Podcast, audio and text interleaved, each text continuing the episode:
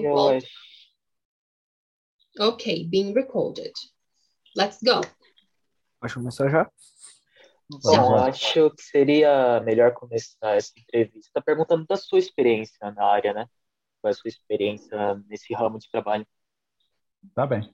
Bom, meu nome é César Paes Puchen, eu tenho 62 anos de idade e vou desde 1977. Então, eu tenho 45 anos de aviação.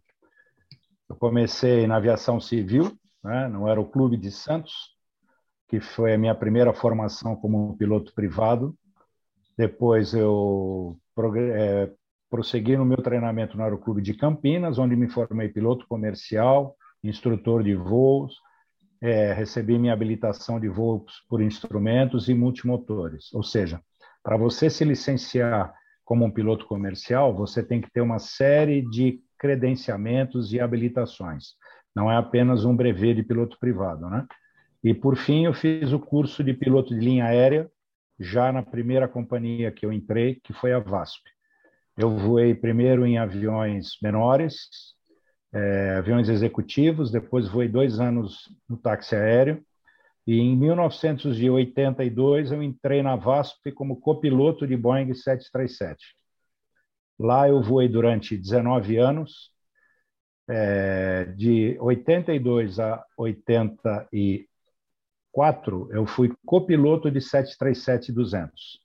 De 84 a 88 eu fui copiloto de Airbus A300, que já era um avião um pouco maior. Aí em 88 eu fui promovido a comandante de 737-200. Em 1990, comandante de 737-300 e 400 e em 1995 eu fui promovido a comandante de MD-11. MD-11 era um avião grande que fazia os voos internacionais da VASP para Europa, Estados Unidos, Ásia, África, para todos os lugares. Né? E lá fiquei até 2000. Em 2000, a VASP sofreu uma, um problema de downsizing em função de uma retração do mercado, e os MD-11, que eram os aviões maiores e mais custosos, naturalmente, né? Foram devolvidos e os pilotos mais antigos da empresa estavam no MD-11 e eu era um deles. E todos nós fomos demitidos, né? E fomos para a rua depois de quase 19 anos de casa. Aí nós já conhecíamos o projeto da Gol, eu e um colega, comandante também, nós já tínhamos feito um trabalho de Consulta viabilidade técnica para se implantar uma empresa aérea no Brasil nos moldes da Gol. Fizemos esse trabalho na época ainda voando na VASP e depois, naturalmente, quando o MD-11 parou, existia uma mão de obra muito qualificada no mercado, nós éramos em 100 pilotos no total, entre comandantes e copilotos, e esse foi o, a mão de obra disponível de mercado quando nós fomos convidados a participar da estruturação da Gol.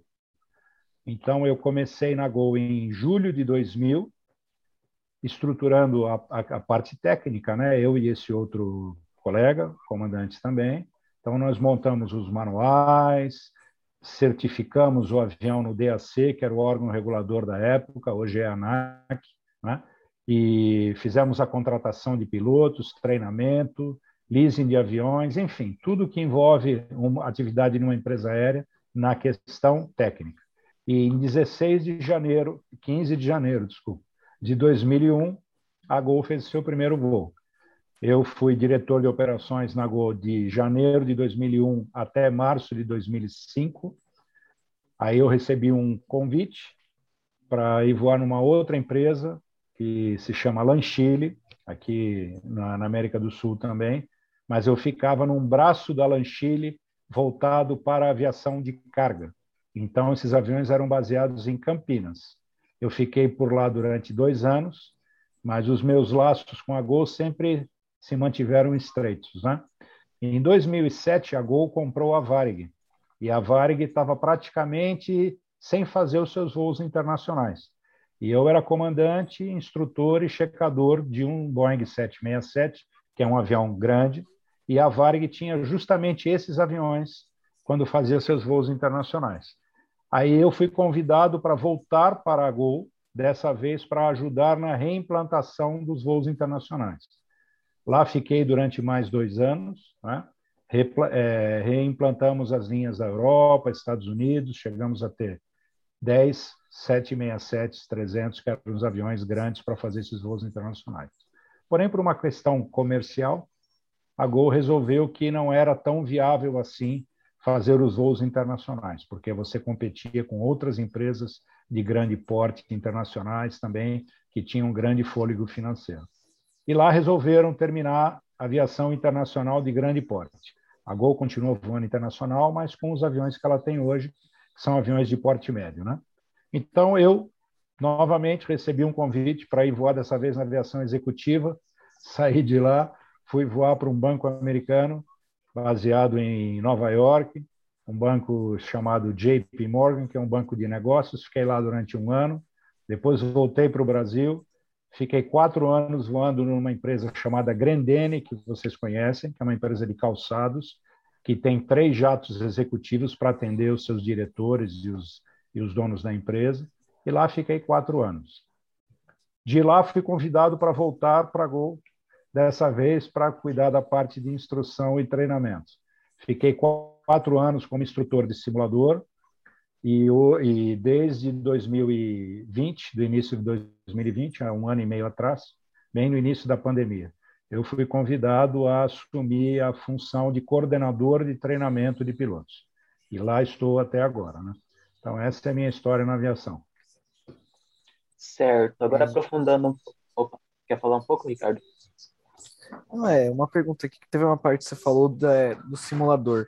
Você acha que o, o, a simulação de avião, no caso, é, ajuda muito na hora quando você está ali praticando? Você acha que faz muita diferença ou você prefere mais a prática? Acha que a prática faz toda a diferença, Ricardo, porque esses aviões são muito complexos, entendeu? Então você não consegue voar o avião se você não treinar no simulador.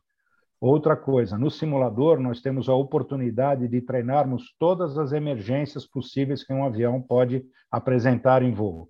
Falha de motor, colisão com pássaro, fogo no motor, despressurização e tudo mais. Então você treina tudo isso no simulador.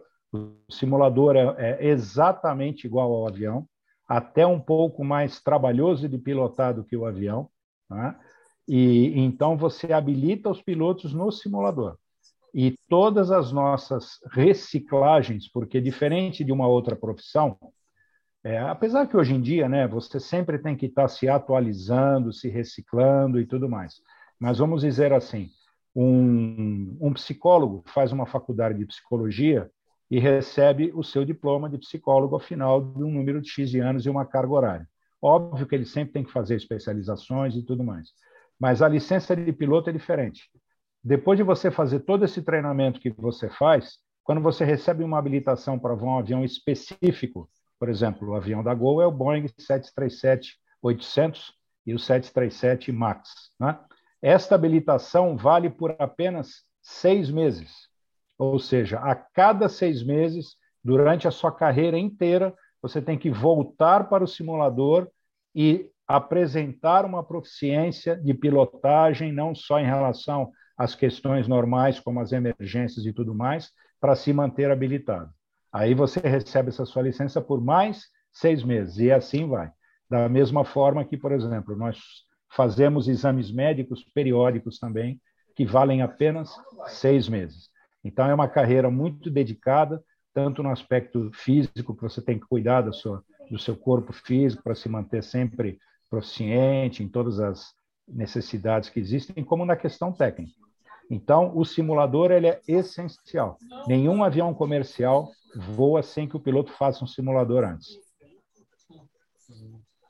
Continuando nesse tópico de simuladores, eu acho que você deve saber que existem alguns que o público geral tem acesso. Você acha que Sim. esses simuladores, mesmo sendo mais simples, são uma boa maneira de introduzir ou até interessar eles para seguir esse ramo? Sem dúvida, sem dúvida nenhuma. Hoje eu eu, como falei a você, comecei a voar em 77, né? Estou cheio de cabelinho branco aqui e tenho os meus simuladores no meu computador aqui para brincar também. A gente fala brincar, né? mas na verdade, qualquer simulador hoje em dia, o Flight Simulator, o X-Plane, ou qualquer um deles, são muito sofisticados. e muito próximos da realidade. É óbvio que um simulador que você compra na indústria, como um Flight Simulator, ele não é um jogo, ele é um, é um simulador que, se você tiver o conhecimento, você opera ele exatamente como um avião. É claro que ele não te certifica para é, não te capacita para você poder, poder voar um avião. Os simuladores que você recebe a sua capacitação são simuladores profissionais, homologados pelo órgão regulador, que hoje se chama ANAC, que é uma agência, né? Agência Nacional de Aviação Civil. Então, a ideia desse simulador, vamos usar o Flight Simulator como exemplo. A ideia do Flight Simulator é exatamente igual ao simulador que nós voamos. A diferença é que o simulador que nós voamos, ele é uma, é uma cabine do avião em tamanho real e ela fica suspensa por uns amortecedores hidráulicos e ele faz exatamente o movimento do avião. Então, quando você está lá dentro do simulador, você tem que estar tá com o cinto de segurança fivelado e tudo mais, porque todas as sensações que você sente no avião, de subir, descer, frear, você sente no simulador. Mas não tenha dúvida que esses simuladores que existem hoje no mercado, a nível de lazer, vamos dizer assim, né, são muito próximos da realidade. E cada vez mais se aproximam. É, tem uma pergunta que eu pensei também. É, quando vocês é, quando vocês estão ali na fase de treinamento, é como que os candidatos são avaliados? É porque eu, meio, eu não entendo muito bem sobre avião, mas eu sei que tem que ter, deve ter um critério. Qual é, qual é esse critério? Então, então, por exemplo, no caso da Gol, o avião que nós temos é o Boeing 737 NG e o 737 MAX. Ele é um avião de 190 passageiros, é um avião de porte médio, muito sofisticado em termos de eletrônica. Né? Hoje em dia, aliás, qualquer jato executivo, no, o, a gente sempre brinca e fala que o avião só cresce da porta da cabine para trás, porque da porta da cabine para frente é tudo a mesma coisa. Não importa se ele leva quatro passageiros, 20 passageiros ou 500 passageiros. O nível de sofisticação que ele tem é o mesmo, né? independente do tamanho. Então, no caso do avião da Gol, ele é um avião sofisticado que requer uma experiência mínima prévia. Então, por exemplo, os critérios de seleção para um piloto se candidatar a copiloto na Gol, ele tem que ter a carteira de piloto comercial, a carteira de voo por instrumentos, a carteira de aeronaves multimotores, ele tem que ter uma avaliação de inglês que hoje existe, que é um grade, que existe, que vai de 1 a 6. Então, o grade mínimo aceito é grade 4. Né? Nenhum piloto voa para o exterior se não tiver é, o ICAO, que nós chamamos, o ICAO 4. Então, a, os grades são ICAO 4, 5 ou 6. Então, você, para se candidatar a uma função de piloto, você tem que ter essas marcas mínimas e um número mínimo de horas de voo. No caso da Gol, são 500 horas. Aí é feito um processo seletivo, através de conhecimentos técnicos, uma série de coisas, entrevistas pessoais, exames médicos, e o final é feita uma avaliação no simulador. É óbvio que você, Ricardo, que nunca voou o 737, se for entrar lá no simulador do 737, vai estranhar, como eu estranhei a primeira vez que eu entrei também. Mas os conceitos de voo são iguais, seja para um avião monomotor de dois lugares ou para um avião de 500 lugares. As técnicas de pilotagem, então. Então, nós montamos um programa de treinamento aonde o piloto vai para o simulador do 737, senta na cadeira da direita, que é a cadeira do copiloto, do lado dele está um comandante bem experiente e atrás está um instrutor avaliador. E aí nós pedimos para que ele execute uma série de manobras básicas. Óbvio que não é, ele não precisa ter o conhecimento do 737, mas alguma coisa de básico ele tem que demonstrar que são conceitos básicos para se voar qualquer avião. Então ali essas pessoas que fazem essa avaliação geralmente são pessoas bastante experientes e têm capacidade de ter essa percepção em avaliar se esse piloto que demonstrou daquela ou dessa forma essa ou aquela manobra tem potencial para poder participar de um processo de treinamento. É assim que é feito. Nas empresas em geral, é sempre dessa forma que é feito. Então, existe uma experiência prévia. Né? que é necessária, a não ser algumas empresas no exterior que tem a sua própria academia. Então é diferente. Aí você presta um exame, por exemplo, a Lufthansa tem uma academia, uma empresa alemã. Então você presta um exame como se fosse entrar numa universidade. Tem lá as marcas mínimas, 18 anos, é, grade de inglês, e, enfim, eles têm lá o nível de exigência. Mas aí você não precisa ser piloto, não precisa ter a licença. Você vai entrar, se você for aprovado, você vai fazer todo esse treinamento na academia da própria empresa e depois essa academia direciona os classificados e aprovados para a empresa. Né? Então, é desse jeito que funcionam os processos de seleção e admissão. Agora, um pouco mais sobre essa tecnologia de simuladores. Já que você tem um contato muito maior que provavelmente nós três aqui, você acha que talvez essa tecnologia pode ser expandida para outras áreas de trabalho, os ramos, essas coisas? É, é, deu uma cortadinha, Matheus, eu não ouvi. Você pode repetir, por favor, a pergunta? Sim, claro. É, essa tecnologia de simuladores, já que você teve mais contato que, com ela que a gente, em sua opinião, talvez ela pode ser expandida para outras áreas de trabalho, ou até melhorada mais do que já está? Existe, é, primeiro falando da própria área, existe uma, uma, um, um desenvolvimento constante. O simula... Eu, como te falei, vou já há bastante tempo, né? E tive experiências com simuladores de outras gerações e hoje vou esses simuladores atuais. Por exemplo, os simuladores de primeira geração, você fazia todo o treinamento nele. Só que depois você tinha também que fazer um treinamento local no avião.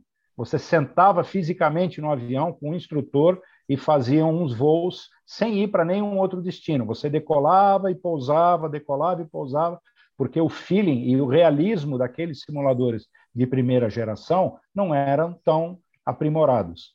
Hoje, por exemplo, esses simuladores que a Gol usa, né, são simuladores nível Delta, que chama. O simulador nível Delta capacita um piloto para ele fazer o treinamento inteiro no, no simulador. Ele coloca a carteira, ele recebe a licença do avião, bota ela no bolso sem nunca ter sentado no avião, de tão real que é o simulador. Agora, então isso mostra a progressão dessas máquinas que existem, né? Agora existe o seguinte: a indústria geral usa a mesma filosofia de simulador para outras atividades. Por exemplo, nós hoje treinamos num centro de treinamento canadense chamado CAE. Esse centro de treinamento, ele aqui em São Paulo tem dois, duas localidades. Ele tem um em Guarulhos e ele tem um no Sacomã, ali na zona sul de São Paulo. Então, é, é, os simuladores de Guarulhos são especificamente para aviões. Tem mais de 10 tipos diferentes de simulador. Né? Porém, o simulador do Sacomã, para você ter uma ideia, eles têm um simulador de navio, eles têm um simulador de caminhão e eles têm um simulador de centro cirúrgico, que é usado pelo Hospital Albert Einstein. Óbvio que cada um tem os seus cenários, as suas ferramentas e tudo mais, mas a filosofia que se usa num treinamento, num device como esse, num equipamento como esse, é a mesma cada uma dirigida para a sua atividade. Né? Então, existem simuladores de, de várias atividades, e é importante que você sempre use esses simuladores antes de iniciar a atividade real. Né? Certo, é. Bom, tem uma pergunta que, vamos supor, eu, meu filho ele quer ser piloto, só que é, além tipo, de estudar muito, claro, é, tem, tipo, uma diferença entre, vamos supor, que tem os jogos que simulam o voo.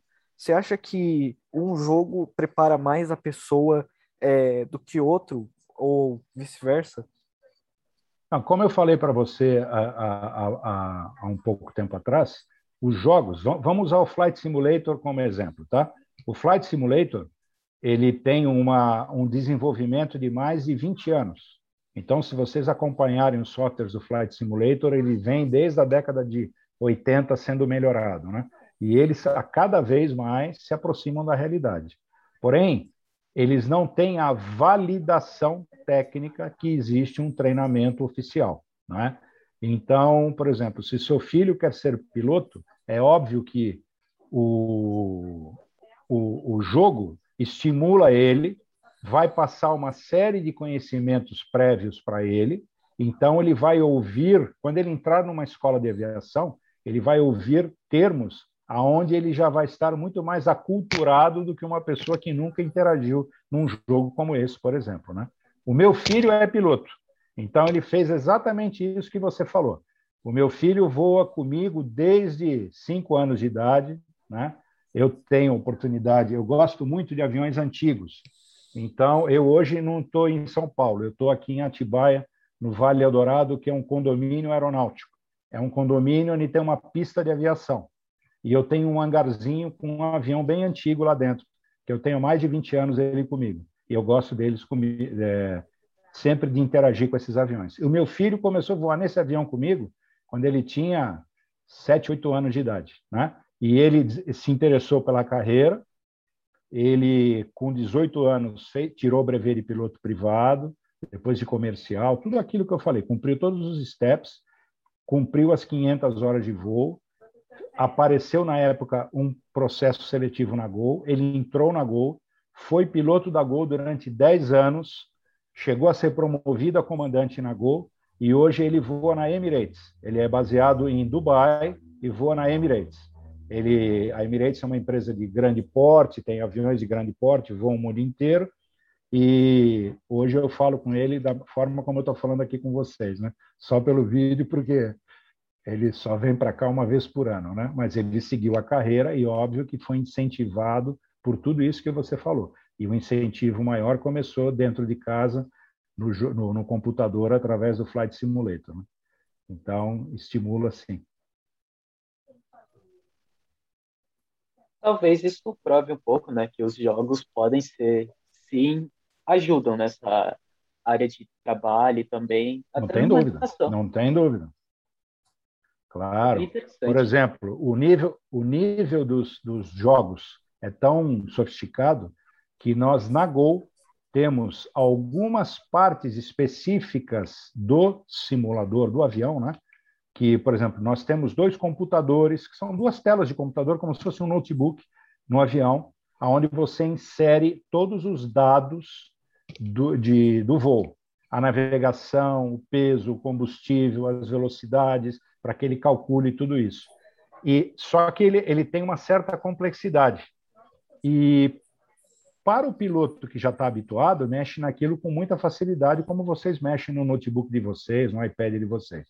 Mas se o piloto nunca interagiu com aquilo, ele tem alguma dificuldade. Então, nós temos o nosso centro de treinamento, dois, dois computadores exatamente iguais aos que tem dentro do avião, e o software que tem dentro do computador é o software do Flight Simulator porque ele, ele, ele, vamos dizer assim, reproduz fielmente o que faz o do avião. Ele só não é certificado e homologado para você instalar num avião real mesmo. Mas para efeitos de treinamento, ele é, ele é utilizado sim. Certo. Eu tinha feito uma pesquisa, né, antes dessa entrevista, que tinha umas certas cabines que eram projetadas para até projetar uma turbulência, então ficavam se mexendo enquanto você fazia o simulador. É, isso é verdade mesmo? Acontece? Sim, sim. É o que eu falei para você. O simulador ele fica suspenso hidráulica, ele fica para você ter uma ideia. Ele é uma cabine do tamanho de um avião. Então imagina a cabine de um Boeing que é bem grande, né? Só que quando você aciona o simulador, o instrutor e os alunos ficam lá e a cabine fica a quase 4 metros de altura do chão porque ela é levantada por esses amortecedores hidráulicos. São os braços hidráulicos que ficam mexendo o simulador. E aí todos esses movimentos, turbulência, é, quando você entra dentro de uma nuvem, se o piloto fizer um pouso mais duro, ele bate também, da mesma forma que um avião real faz. Então ele reproduz fielmente todas as sensações que o avião tem. Fumaça, ele reproduz fumaça, óbvio que não é uma fumaça tóxica, é uma fumaça é, feita com gelo seco, né? mas você, piloto, por exemplo, quando tiver um problema elétrico no avião, né? ou pneumático, que possa vir a gerar fumaça, o piloto tem uma série de procedimentos que ele tem que fazer. Botar uma máscara para respirar, botar uns óculos full face, que se chamam para poder é, proteger os olhos, o nariz e a boca, né?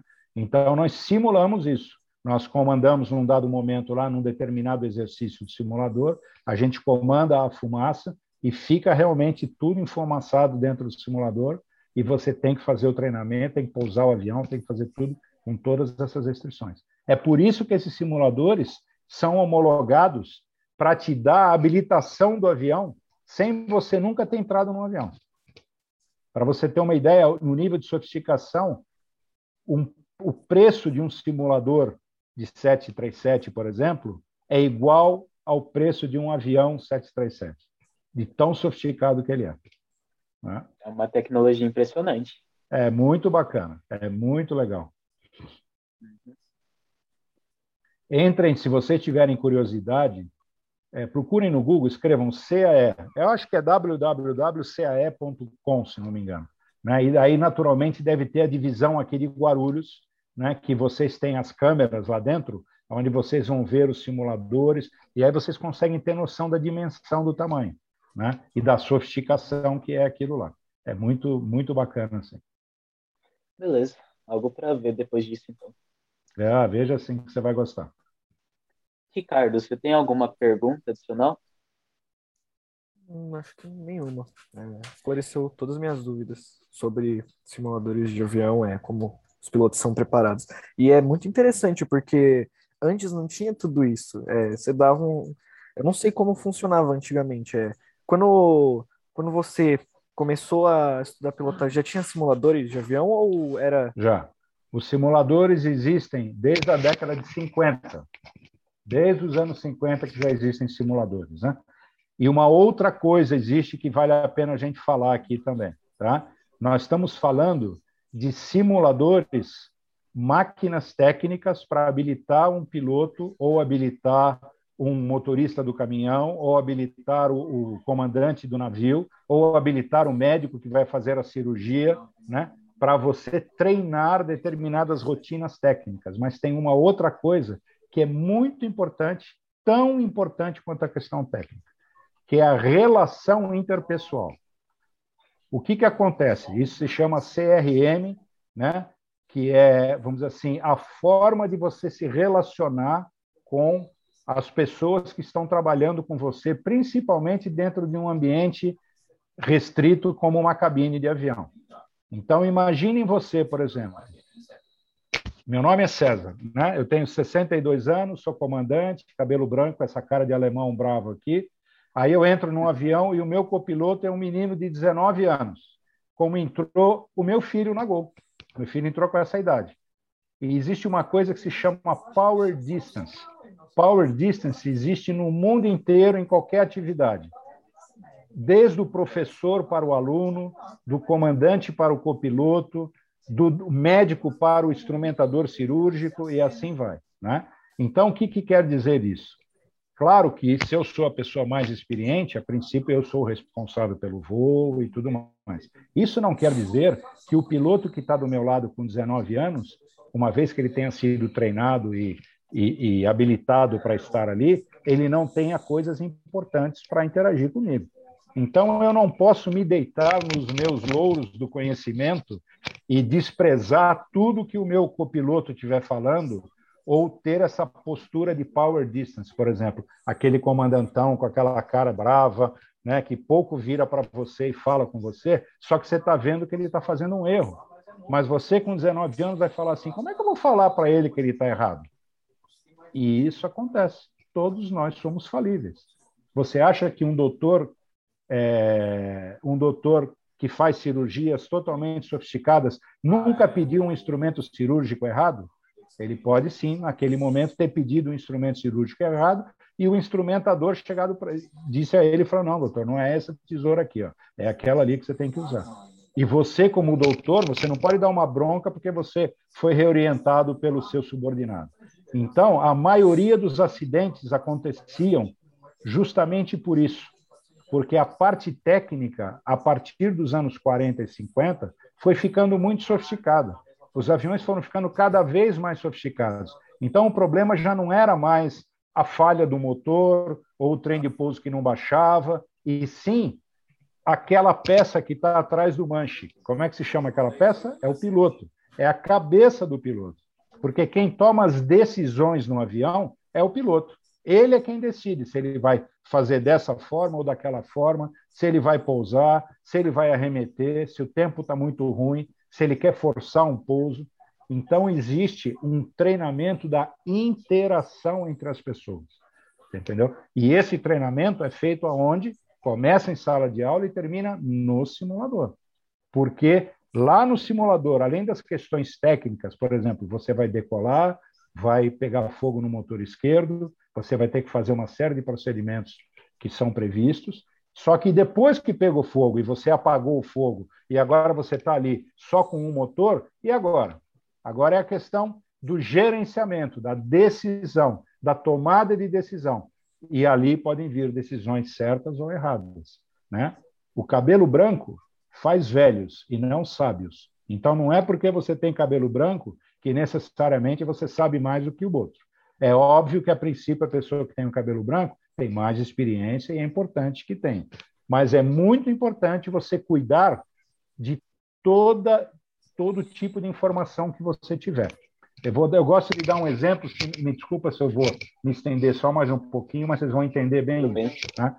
Nós temos no, no, no 737 uma tripulação normal, que é um comandante, um copiloto e quatro comissários comissários ficam trabalhando lá atrás, são responsáveis pela segurança da cabine de passageiros. Né? Os comissários não estão lá para servir comidinha, nem bolinho, nem, nem refrigerante. Eles até fazem isso como forma de passar o tempo dos passageiros, mas a função primeira deles é zelar pela segurança.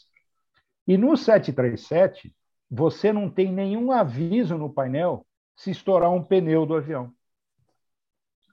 O 737 tem dois pneus do lado esquerdo, dois pneus do lado direito e dois pneus no nariz. Tá? Então, numa corrida de decolagem, se estourar um pneu lá atrás e o, os comissários ficam sentados em cadeiras muito próximas da asa, sabe quem vai perceber muito mais que o pneu estourou? O comissário, do que o piloto. Porque você lá na frente talvez até perceba alguma coisa, mas com um feeling muito menor do que o comissário, que ele sim está sentado em cima do trem de pouso e vai sentir o estouro do pneu. Agora imaginem vocês, quando a gente vai se apresentar para começar um voo, existe uma sala no aeroporto que se chama DO, Departamento de Operações. Aí está lá o comandante César Pucci, com essa cara de alemão bravo dele, está lá o copiloto Matheus Cardoso, então, existem quatro comissários. Aí todas as comissárias vão cumprimentar o comandante e o comandante mal olha para elas. O que, que aconteceu ali? Eu já criei uma barreira inicial. Na verdade, isso não acontece, mas eu estou exemplificando. Nós temos que fazer um briefing lá no, no, próprio DO, onde eu, como comandante, tenho que falar sobre o voo, sobre a meteorologia, o tempo que vai demorar, uma série de coisas que a gente conversa. Mas vamos supor que eu não tenho uma atitude simpática na hora de cumprimentar a comissária. E a comissária novinha, entrou no voo, entrou na Gol há um mês. E o Puxem está na Gol seis meses antes da Gol começar a existir. Né? Caramba, mas esse alemão tem uma cara brava pra caramba, né? Eu não vou nem falar com ele, porque de repente, se eu falar alguma coisa, ele vai acabar me dando uma bronca. Aí na corrida de decolagem, estoura um pneu lá atrás. E o Puxem não percebeu. E essa comissária percebeu. Aí ela vai pensar assim: será que eu vou avisar a cabine de comando? Mas o que, que ele vai pensar de mim? Eu sou uma comissária que estou aqui atrás servindo os passageiros e tal. Ele vai falar assim: você está se metendo na questão técnica do voo e tudo mais? Quer saber? Eu não vou falar nada. Deixa esse cara se virar. Entendeu? Por quê? Se eu tiver uma atitude ruim, errada, em termos da interação pessoal, eu posso me prejudicar porque eu posso não ter a certeza que esse pneu furou, recolho o trem, vou embora, na hora que eu pousar no destino, eu posso até sair da pista pelo fato do pneu ter estourado. Né? Existem outros aviões que têm um aviso na, no painel se um pneu estiver estourado. estou dando um exemplo do 737. Então, é muito importante essa relação, isso é treinado no simulador, é treinado em sala de aula. Nós fazemos sala de aulas periódicas junto com outros comissários aonde a gente tem uma maquete de um avião em tamanho real. tem a cabine de passageiros, tem os, a cabine dos pilotos, tem tudo. E lá vão pilotos e comissários. E a gente simula uma série de coisas. Para quê? Para ter esse tipo de interação. Então, se o Puxem quer ser rabugento, ele não pode ser rabugento na função dele, porque se ele for, ele vai acabar sendo prejudicado. Então, esse tipo de trabalho também é feito num simulador ou em simulações. A gente usa o simulador não só para a questão técnica, mas também para essa questão da, da educação e relação interpessoal entre todos que trabalham dentro de um avião. E no navio não é diferente, e no centro cirúrgico não é diferente. Então, por isso é que essa filosofia de treinamento em simulador serve para um monte de coisas. Né? Certo. Bom, bom, muito interessante. Só vou avisar que a conversa está muito boa, agregando Legal. bastante também para o nosso podcast. Nós tá temos bem. um minutinho para terminar essa primeira parte. Aí tá eu bem. vou mandar novamente o link para o senhor, para todo mundo. E tá aí a gente vai finalizar. Mas assim, está tá sendo uma, uma, uma aula. Isso, agora eles, os alunos, né, fazem todo o sentido Sim. quando a gente fala, gente, a sala de aula é só uma extensão do mundo do trabalho. Claro. Então, a sua postura em sala de aula vai ser o que você vai vai vivenciar no mundo do trabalho. Sem Isso dúvida. é muito legal. Até mais, pessoal. Já tá vai terminar aqui nossa sessão. Então, tá bom. Um abraço. Tchau, um tchau. abraço.